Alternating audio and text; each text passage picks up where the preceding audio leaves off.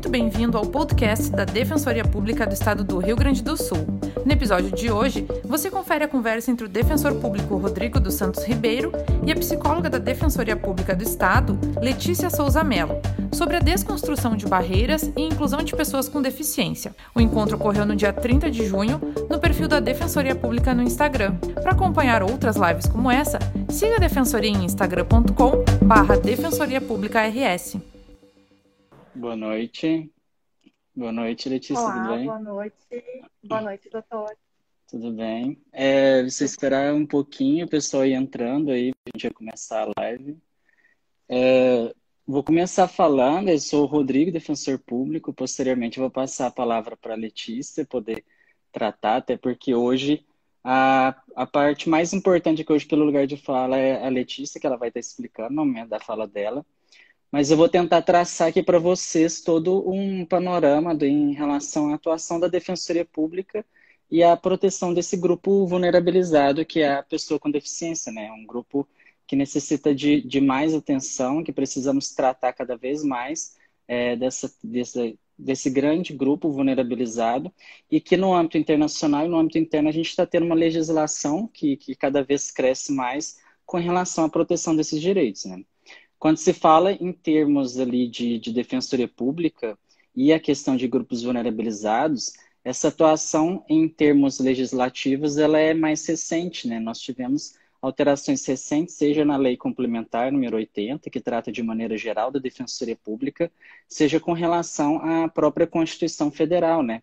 Porque antigamente as constituições elas tratavam a, esse serviço né, como um serviço de assistência judiciária, um serviço voltado ao Poder Judiciário, numa ótica muito individualizada. Né? Essa questão da atuação no âmbito coletivo, na atuação no âmbito extrajudicial e de orientação jurídica, né, de educação jurídica, ela veio com a Constituição de 88. Não no seu texto é, inicial, lá em 1988, mas com algumas mudanças que nós tivemos. É, por exemplo, quando você pensa na lei complementar número 80, que trata, né, que eu disse, da defensoria pública de maneira geral, essa atuação coletiva para grupos vulnerabilizados que não sejam é, apenas o hipossuficiente econômico, ela veio com uma alteração da lei complementar número 132 de 2009, que disse e que, que colocou expressamente aquilo que já vinha sendo uma atuação prática da defensoria pública, que era a atuação em prol de vários grupos vulnerabilizados que se enquadra a questão da pessoa com deficiência.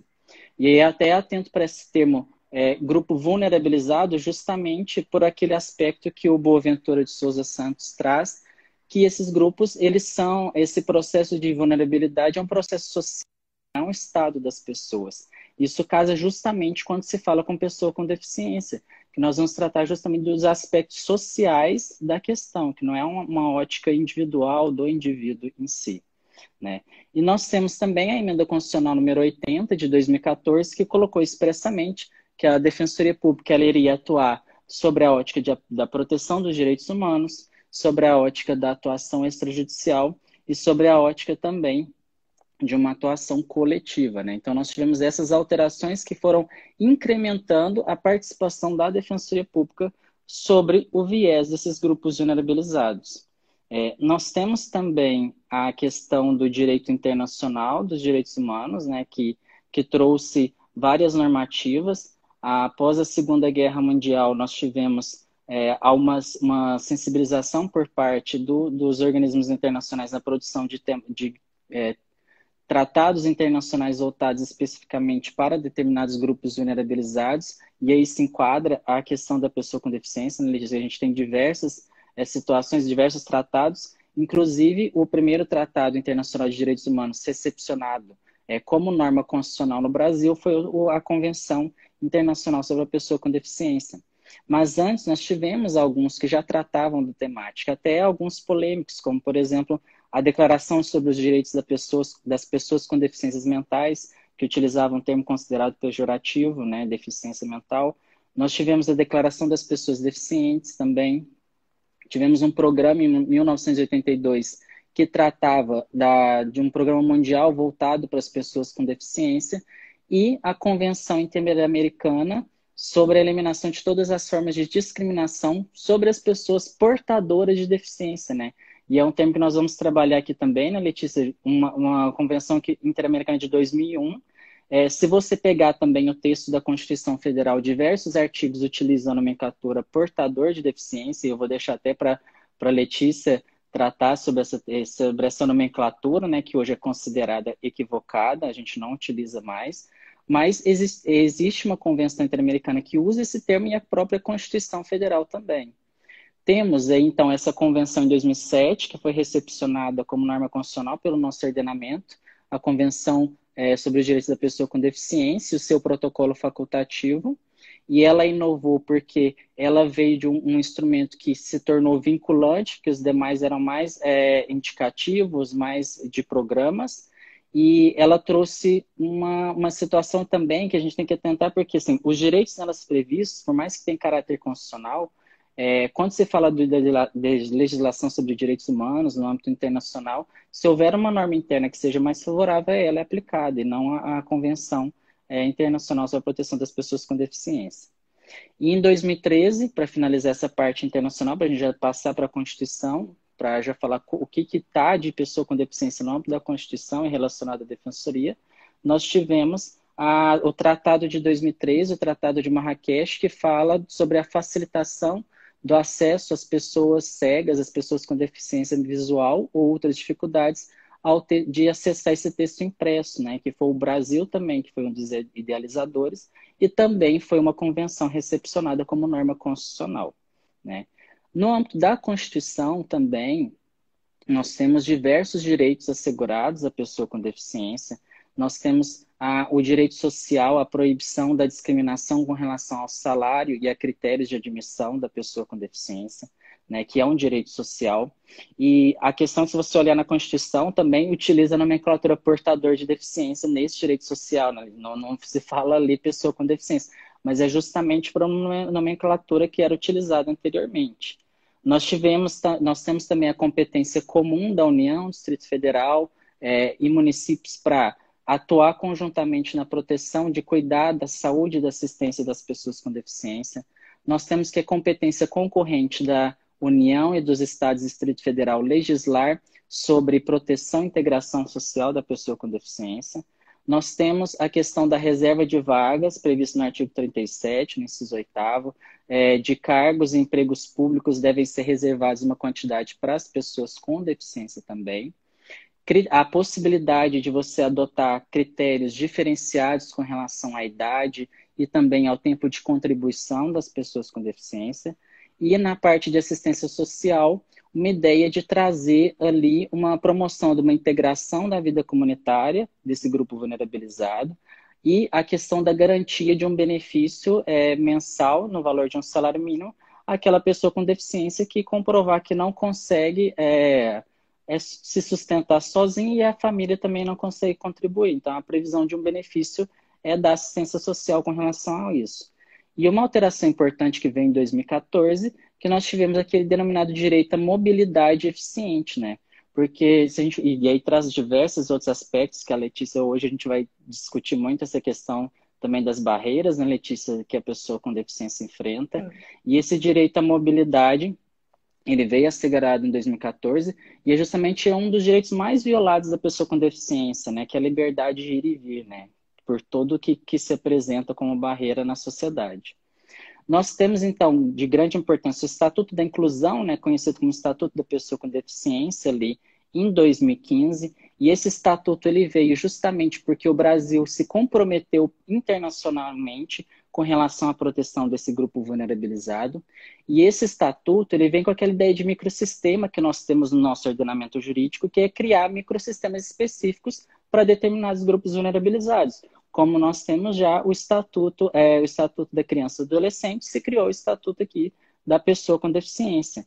E interessante que ali você tem a garantia de normas é, tanto materiais como normas processuais também. E os objetivos, eles são sintetizados desse Estatuto da Pessoa com Deficiência na questão de se buscar condições de igualdade, se você trazer a inclusão social da pessoa com deficiência e você também buscar cidadania.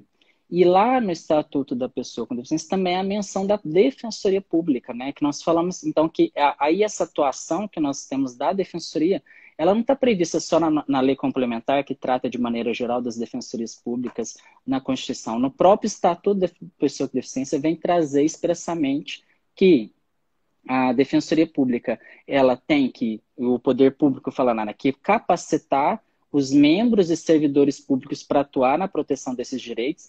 E nós vamos trabalhar até essa, com essa questão aqui hoje, que a Letícia vai trazer, né? Até justamente essa live é uma maneira de capacitar, né? Que a nossa ideia é trazer aqui esclarecimentos, né? Sobre direitos e principalmente sobre aspectos enfrentados pela pessoa com deficiência no âmbito interno, no âmbito externo.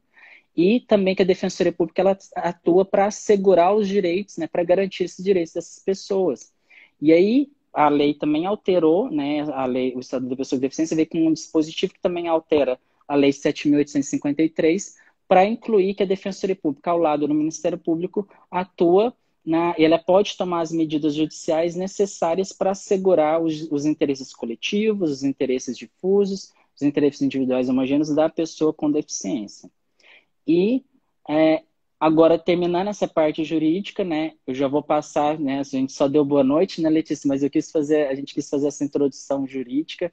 Vamos passar aqui, porque eu tenho meu lugar de fala hoje de falar com uma pessoa que não é deficiente, né? Eu existe lugar de fala, muita gente pensa que, que não, eu tenho meu lugar de fala, pessoa com não deficiência, eu vou tentar trazer, trazer de maneira crítica os aspectos, claro que isso não afasta a minha possibilidade de representar, mas é importante que nós demos abertura para quem tem realmente o lugar de fala sobre a temática falar. E eu queria, Letícia, que você explicasse, contasse a sua trajetória pessoal, qual que é a sua ligação com a temática da pessoa com deficiência, né, e com a Defensoria Pública também.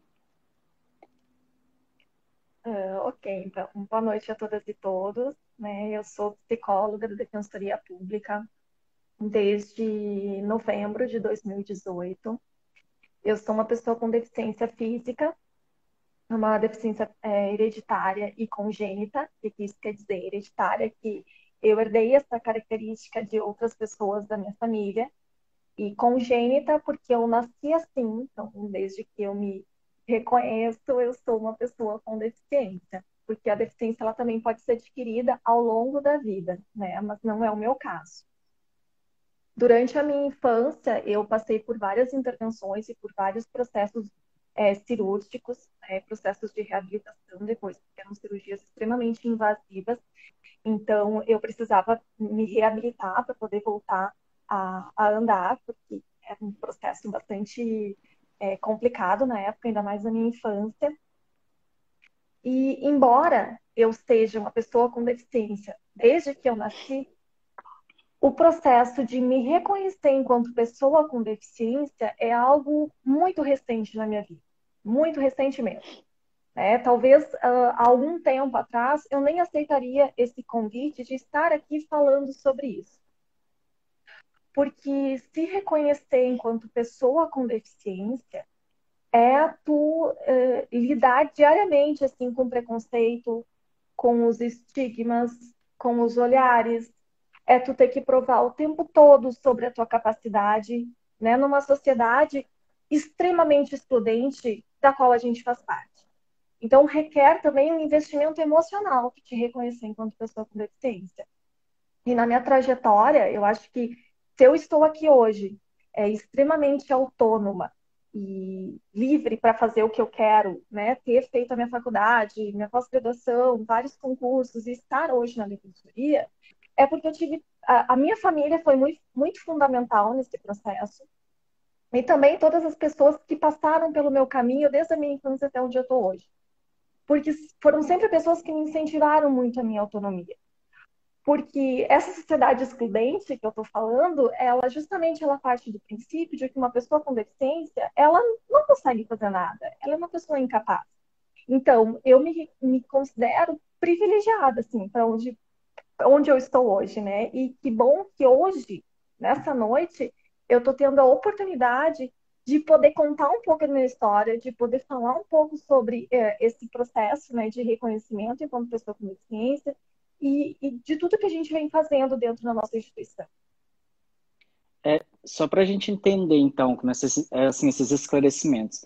Hoje, quando eu falo assim, uma pessoa com deficiência, é, a deficiência, ela é uma doença? Uma pessoa deficiente, ela é uma pessoa que possui uma doença? Como que é essa questão, Letícia? Então, a deficiência, ela não é uma doença, mas algumas doenças podem levar à deficiência, né? Pode, pode acarretar numa deficiência. Eu acho que para a gente poder conceituar o que é a deficiência hoje, é importante a gente fazer um breve apanhado histórico, muito breve, né? A gente não tem o tempo para aprofundar tudo isso. E até para poder entender essa questão da estigmatização e da, do preconceito das pessoas com deficiência, que é algo é, que se construiu historicamente, né, desde da, muito antes do que a gente imagina, e isso veio se consolidando ao longo do tempo. Por exemplo, no Egito Antigo, a deficiência ela é entendida como algo advindo de uma religiosidade, dos maus espíritos, né? Era, é muito ligado com a religião. Uh, aí depois, inclusive até as pessoas que, que possuíam alguma deficiência, elas eram levadas para circos para servirem como é, atrações bizarras, né? Uh, já na Grécia e na Roma, então, é, os corpos é, fortes, né, e, dentro daquele padrão de normalidade, eles eram extremamente valorizados porque eles eram utilizados nas guerras e nos confrontos tão comuns naquela época. Aquelas pessoas que não se enquadravam nesse ideal de normalidade e de força física, né, elas eram dizimadas. Crianças que nasciam com deficiência ou que adquiriam deficiência ainda no início da sua vida, elas eram mortas. Uh, já no século XVI, então, a deficiência ela se descola um pouco dessa questão religiosa, né? E ela passa a fazer parte do campo da medicina. Ela é vista como algo que pode ser estudado e pode ser passível de tratamento. Né? Então, isso no século XVI.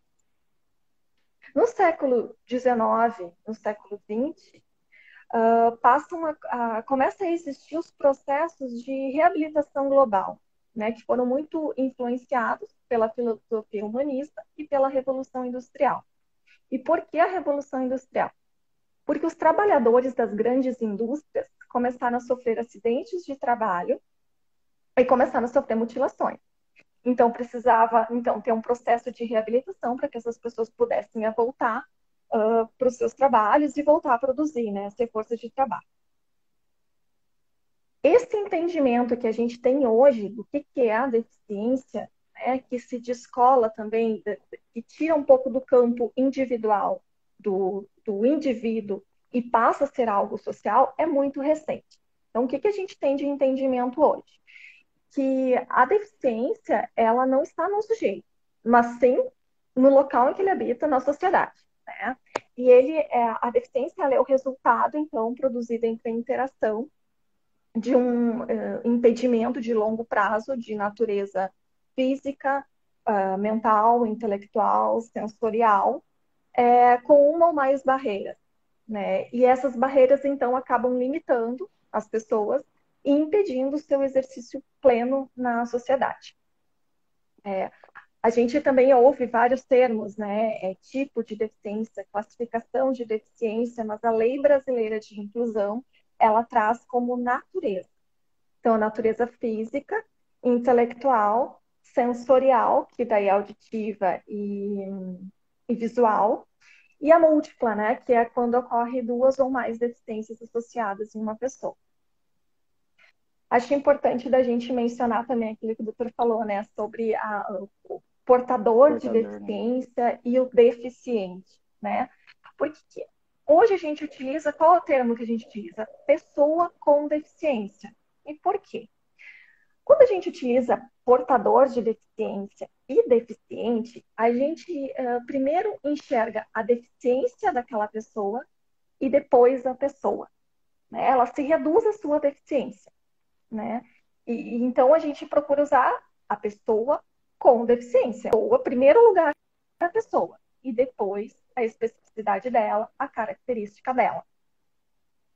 Uh, Outra coisa que tem também bastante confusão é sobre é, mobilidade reduzida e deficiência física. É, também é, é, a gente se confunde né, com isso, então é importante da gente trazer também esse tema. A deficiência física ela é uma alteração completa ou parcial de um segmento do corpo humano e que isso acaba, comprometendo ela né, em alguma função física. Tá? Isso é a deficiência. A mobilidade reduzida é aquilo que não se enquadra como deficiência, né? Mas que mesmo assim a pessoa tem uma dificuldade, uma limitação de se movimentar. Acho que um exemplo para poder que as pessoas assim, consigam entender um pouco melhor é, por exemplo, uma gestante, uma pessoa idosa, uma pessoa com obesidade. Isso não é uma deficiência, mas limita os movimentos dessa pessoa. Uma pessoa com, com uma criança de colo, por exemplo, também é uma pessoa com mobilidade reduzida. E tem um termo que o pessoal fala muito, a gente às vezes comenta e muitas vezes até relacionado a esse desconhecimento também, né? É, que é capacitismo, né, né Letícia? A gente Sim. fala muito e muitas vezes a gente menciona assim, o pessoal, ah, capacitismo, é a pessoa ser capacitista. É, o que, que o que, que é isso? Como que se relaciona aqui com o tema? O que é ser capacitista? Uh, tem uma autora que fala assim que e eu acho que isso também é, as pessoas fica muito fácil de entender que o capacitismo ele está para as pessoas com deficiência, assim como o racismo está para as pessoas negras e o sexismo para as mulheres, por exemplo. Então, o que é o capacitismo? É uma forma de opressão, é um preconceito às pessoas com deficiência. Uh, é, é tu avaliar a capacidade da pessoa a partir de um corpo dito normal, daquilo que a sociedade traz enquanto normalidade, como corpo normalidade, né? E, e tudo aquilo que não se enquadra nessa condição é, é o desigual, é o não apto, é aquele que é, é dependente de algo. Né? Esse termo capacitista, ele é um termo relativamente novo na nossa língua, no Brasil, mas é extremamente importante que a gente comece a utilizá-lo cada vez mais e dar visibilidade para essa forma de opressão às pessoas com deficiência. Tá? É importante que a gente traga no meio acadêmico, nas políticas públicas, nas instituições, na mídia, né? Porque a gente precisa visibilizar isso. E enquanto não se fala isso, parece que não existe. Não, mas ele existe, ele está presente e para a gente combater, a primeira coisa é a gente reconhecer que existe, assim como o racismo, que também é uma forma de opressão que todo mundo sabe disso. Uh, e aí, a partir disso, assim, de tu começar a falar mais sobre isso, é tentar despertar a consciência e a reflexão das pessoas. Porque muitas falas capacitistas, muitas falas preconceituosas, muitas vezes elas vêm travestidas de boas ações elas vêm até mesmo disfarçadas de atitudes elogiosas. Por exemplo, um, nossa, mas tu é tão bonita, pena que tu é deficiente, né? Nossa, tu é psicóloga, nossa, nem parece. Nem parece, por quê?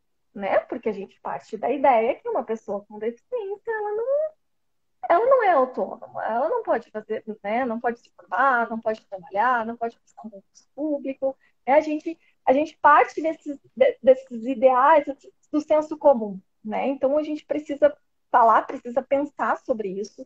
Uma coisa muito comum que acontece também é, por exemplo, uma pessoa sem deficiência se chatear quando ela ofereceu uma ajuda para uma pessoa com deficiência para subir uma escadaria, por exemplo, uh, para atravessar uma rua e essa pessoa ela não aceitou a ajuda dela, né? E ok, tudo bem, tudo certo, né? Mas é porque a gente parte mais. Que bom que essa pessoa se sentiu segura uhum. para fazer isso sozinha e não precisou de auxílio. Mas é que, de novo, a gente sempre parte daquela ideia de que não, que a pessoa é incapaz e que ela precisa da minha ajuda.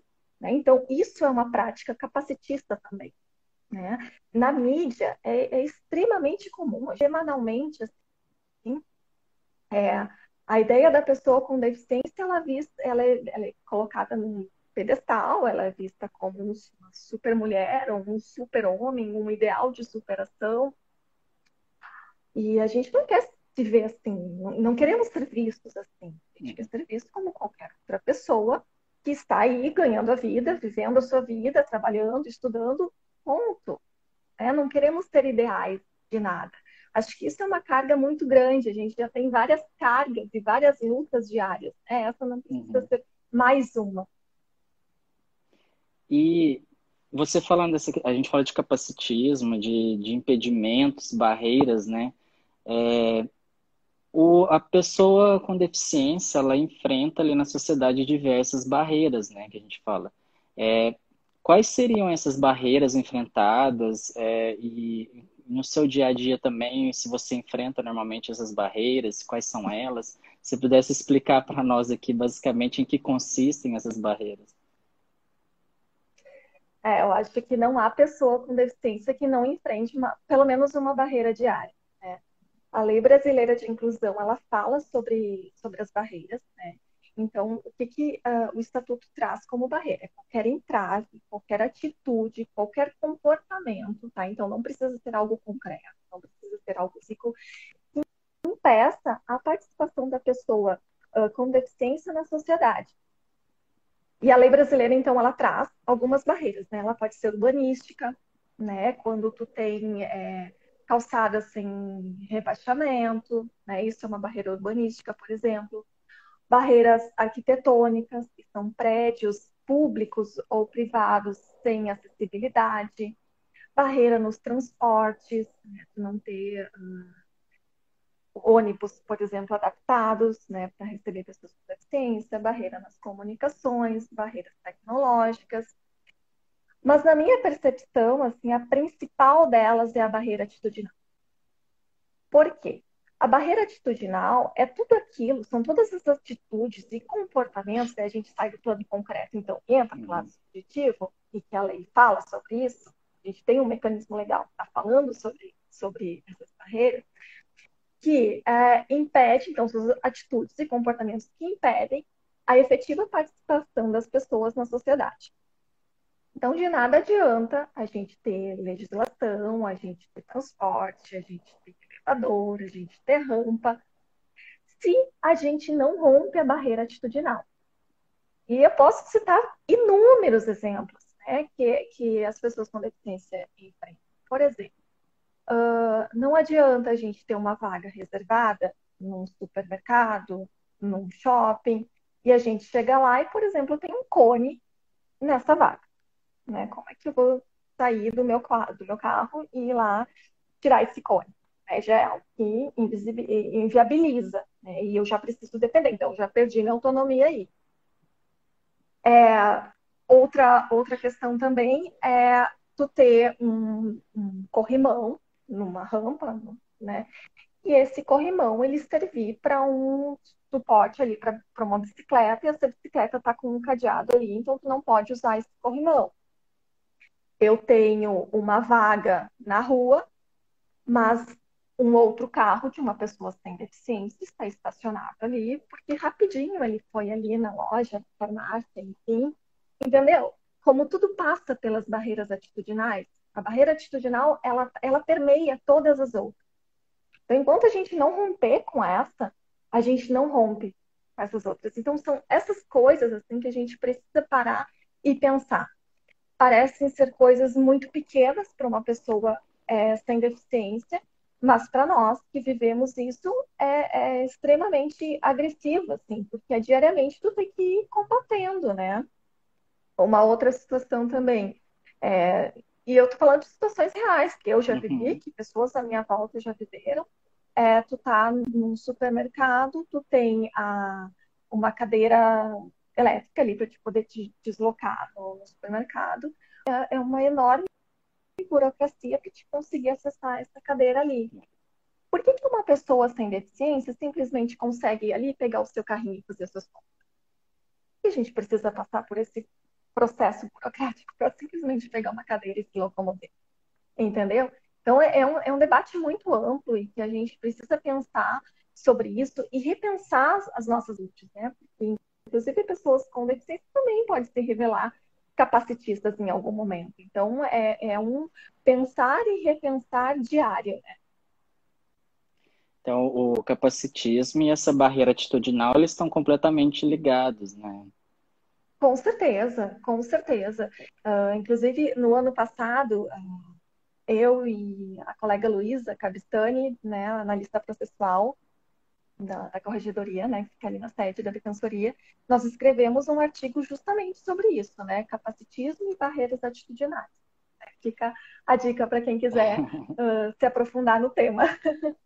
E, e, é interessante você falando aí, a gente fala do lado a, o Estatuto da, da Inclusão, né, Estatuto da Pessoa com Deficiência, ele trouxe justamente essa ideia de interdisciplinaridade, né, da identificação da deficiência, essa questão biopsicossocial, uma uhum. ideia de que a deficiência ela é uma, uma ligação entre um impedimento que a pessoa possui, que você tratou bem, quais são esses impedimentos, aliado a essas barreiras que elas encontram na sociedade, né? Então, a, gente, no, no, é, a deficiência ela envolve esse lado social que muitas vezes as pessoas desconhecem, né, né Letícia? Sim, Sim, ela sai do campo da doença, né, e vai e, e, toma uma, uma outra amplitude, né, que é do lado social, né? Inclusive tem correntes que falam assim, bom, eh, se tu tem barreiras, a, a, a deficiência está no meio e não em mim, uhum. entendeu?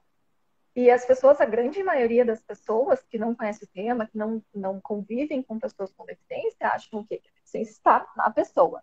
Né? se ela não consegue, é porque é culpa dela. É, uma coisa muito importante, quem me acompanhou no meu processo de nomeação da defensoria, qual foi uma das minhas preocupações para eu uh, decidir assim, se eu então saía do meu trabalho anterior e ia para a defensoria? Era algo que para uma pessoa sem deficiência parece ser muito simples, muito bobo. Era se eu tinha onde estacionar meu carro perto da defensoria. Hum. Para mim isso era importantíssimo. Se eu não carro para mim não é luxo, para mim é uma necessidade. Então se eu não tivesse isso ali perto, possivelmente eu nem estaria na defensoria.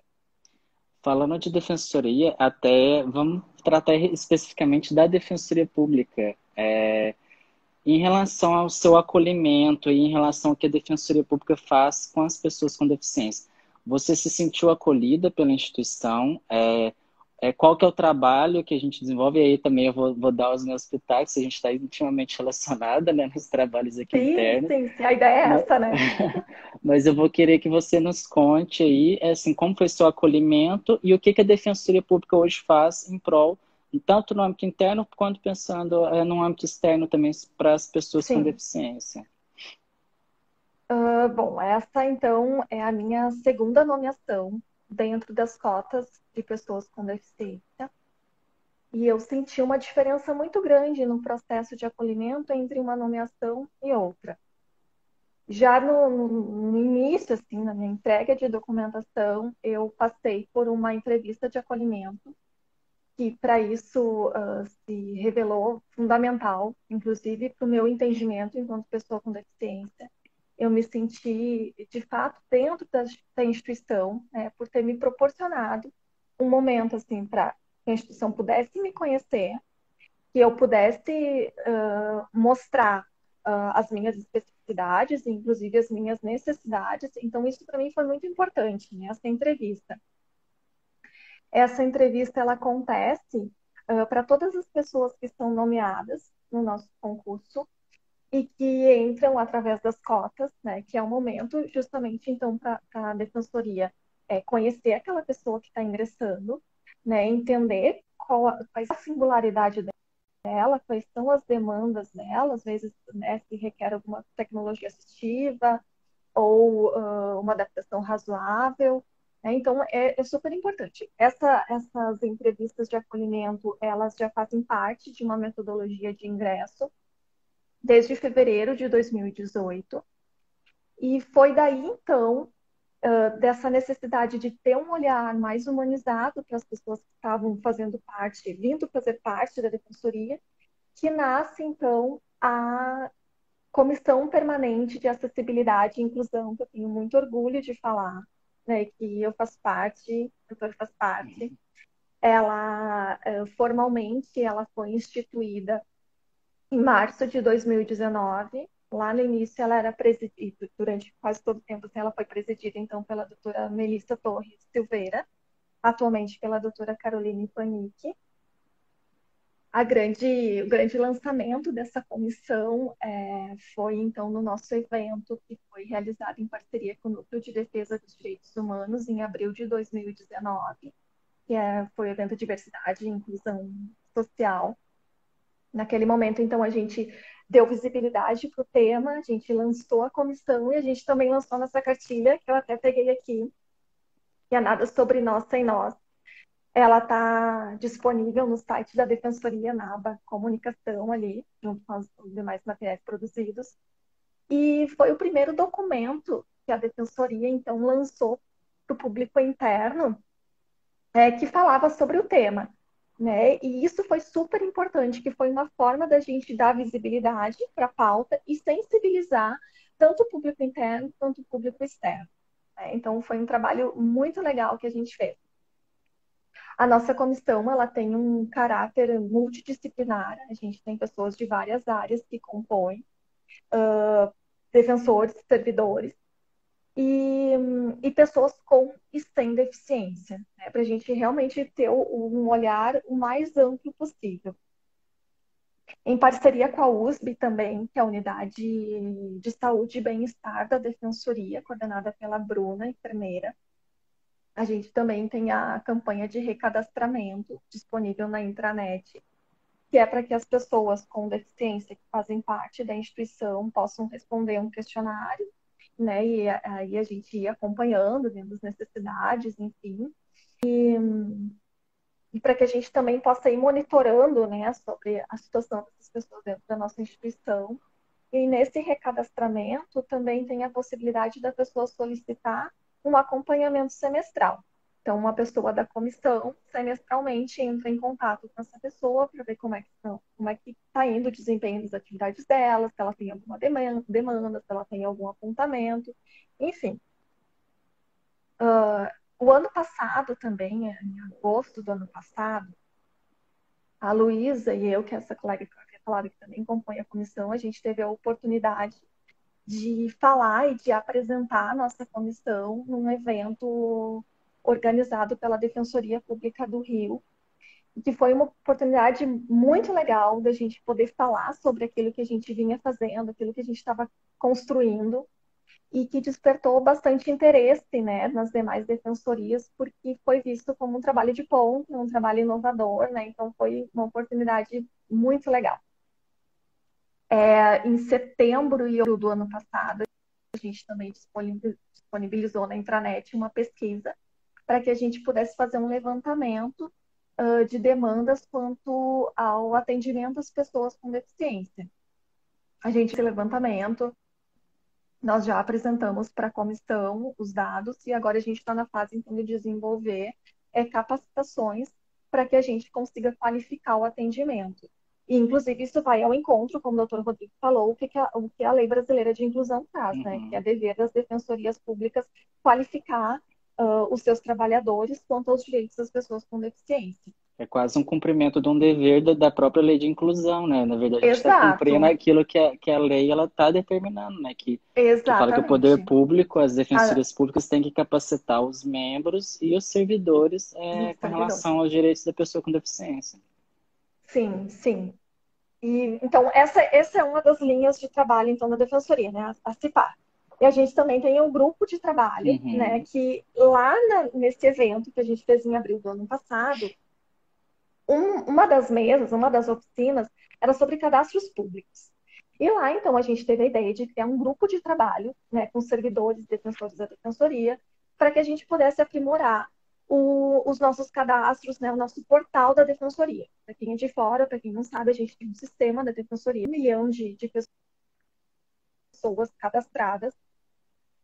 Mas o que, que acontece? A gente ainda não tem. Se aquela pessoa que procura pelo nosso trabalho, ela é uma pessoa com deficiência ou não. Então, a gente não sabe ainda se, de fato, a gente está conseguindo acessar esse segmento da população.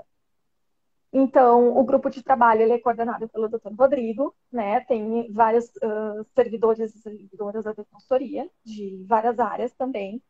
A gente já fez uh, nessa primeira etapa do nosso grupo de trabalho é, então, é, fazer um estudo e apresentar um projeto para a administração sobre a importância de a gente ter esse dado. Né? A gente, recentemente, agora em maio, a gente já apresentou esse, a gente apresentou o projeto para a administração e agora a gente está aguardando, então, né?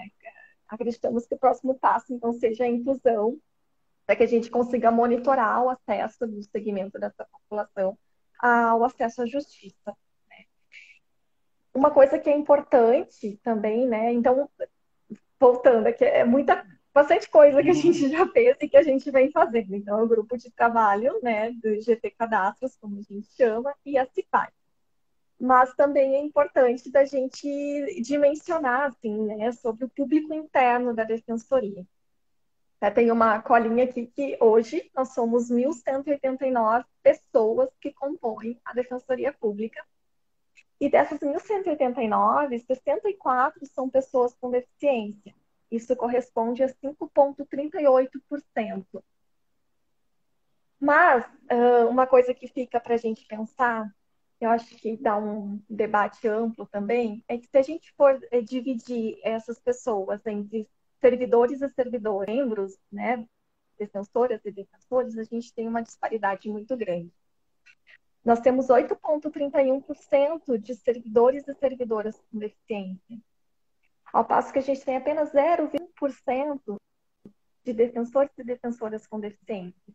Então, eu acho que a gente já fez muito, a gente vem fazendo muito e a gente quer ampliar cada vez mais né, essa pauta, mas a gente precisa voltar o nosso olhar para isso também, para que a gente tenha mais defensores e defensoras com deficiência também compondo o, o quadro da, da Defensoria Pública. Até pelo sistema de representatividade, né, que isso Sim. atrai né, nessa questão.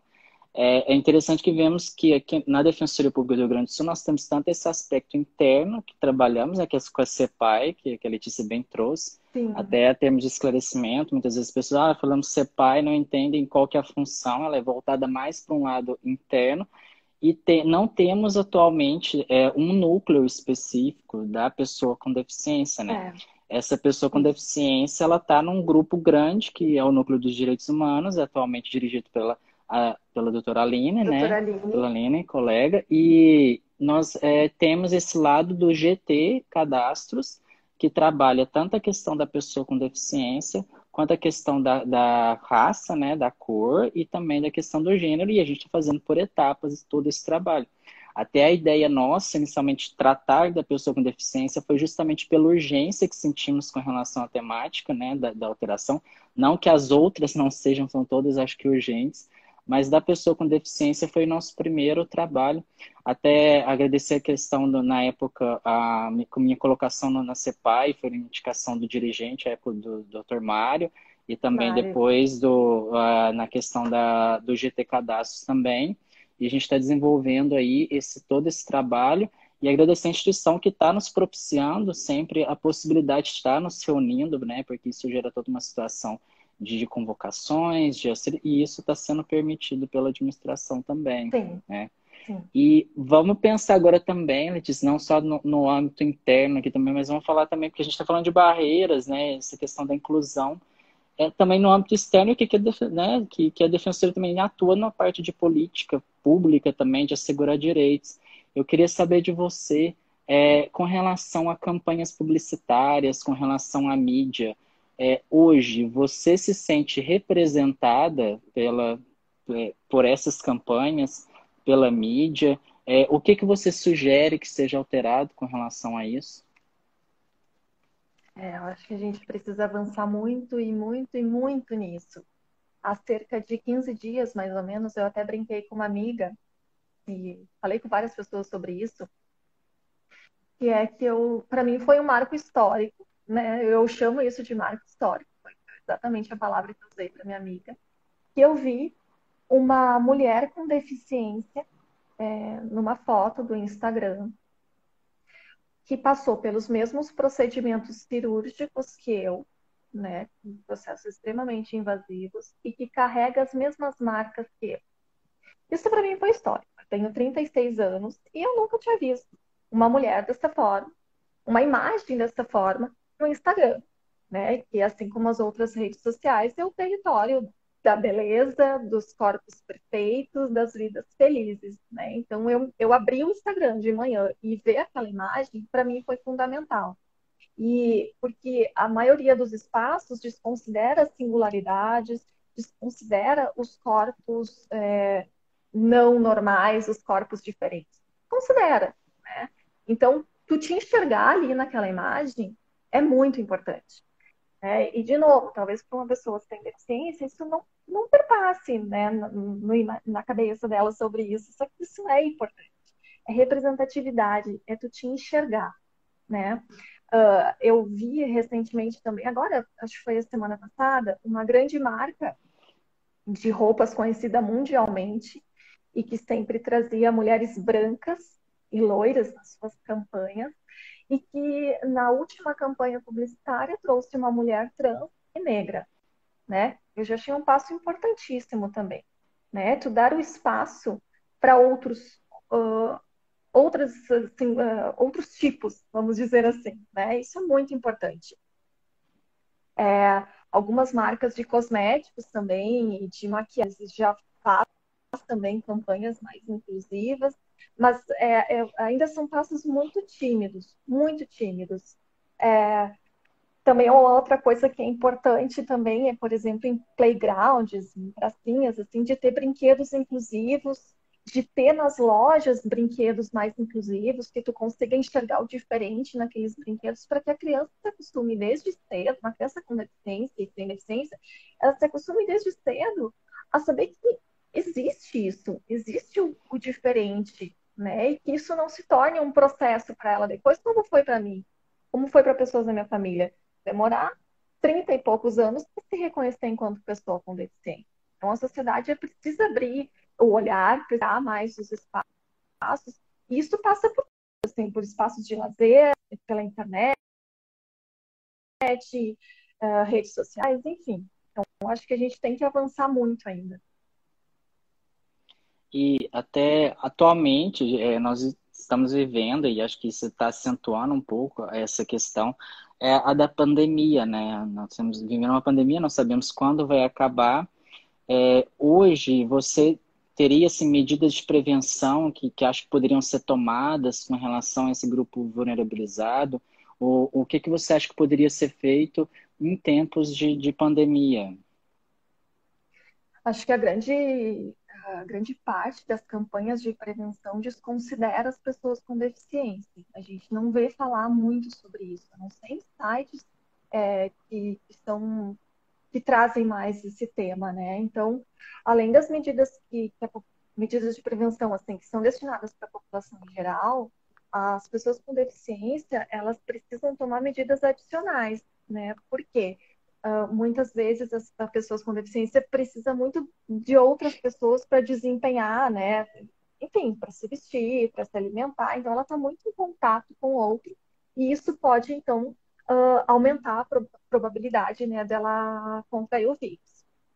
Outra coisa também é pessoas que utilizam cadeira de rodas, por exemplo, né, limpar sempre a, o área de impulsão, também pode ser um meio de, de contágio, é, quando é uma pessoa que, que utiliza Libras para se comunicar, né? No, no, momento assim, tentar evitar o contato com o rosto, limpar superfície de, de apoio.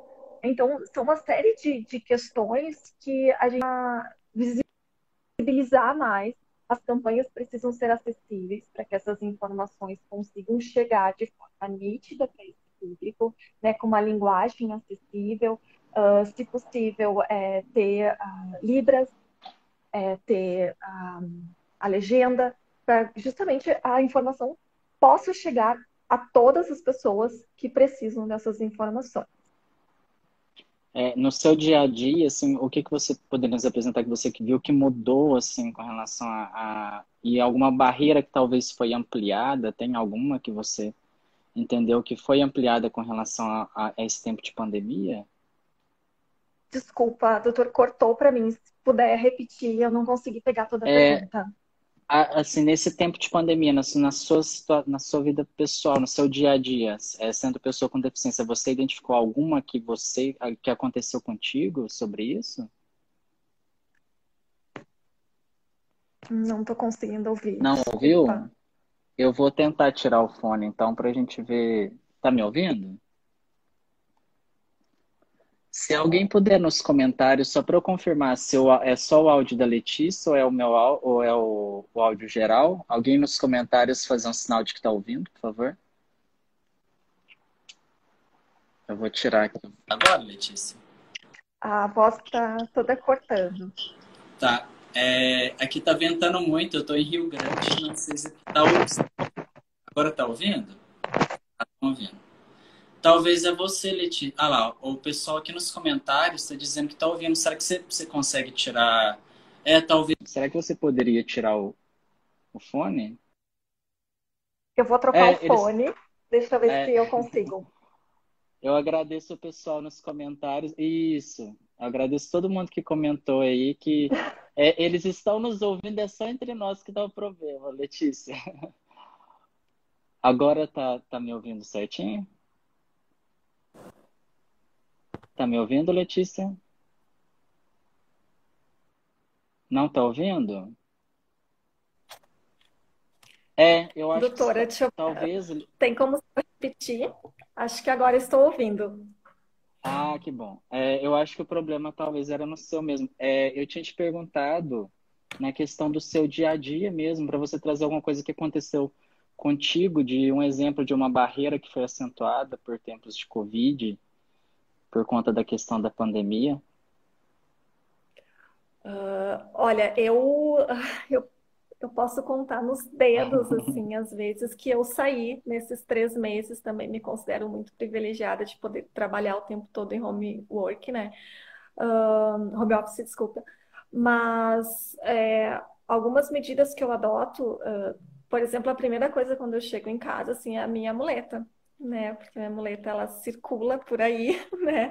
Então, além de lavar muito as minhas mãos, eu sempre preciso, para quem não me conhece, eu utilizo uma muleta para adaptar a marcha. Então, é, para mim é sempre fundamental, então eu fazer também a higiene da, da muleta, né? Não sei se eu respondi, porque daí no fim ficou cortando Respondeu. tanto, desculpa, pessoal. Não, não. É, tá, deu para ouvir bem, eu pelo menos recebi bem aqui a, a, a fala. É, para a gente ir para os fina finalmente aqui, porque acho que vai até, é, senão a gente vai cair obrigatoriamente pelo, pelo Instagram, Letícia. Eu queria que você, até mencionou, né, algumas coisas de, de, de leitura, né? É, se alguém aqui que assistiu a live, né, talvez queira se tornar menos capacitista, queira entender um pouco mais sobre o tema, queira aprofundar, eu queria que você nos apresentasse é, algumas sugestões que você tem de leitura para poder nos ajudar também, que eu acho que essa é questão. Todos aqui temos que aprender muito ainda sobre o tema. Uhum. Uh, bom, eu, eu sugiro assim a leitura da Débora Diniz, né, que é uma grande autora que fala bastante sobre o tema. Inclusive, ela tem um livro que se chama O que é Deficiência, uh, que é uma leitura fácil também, simples.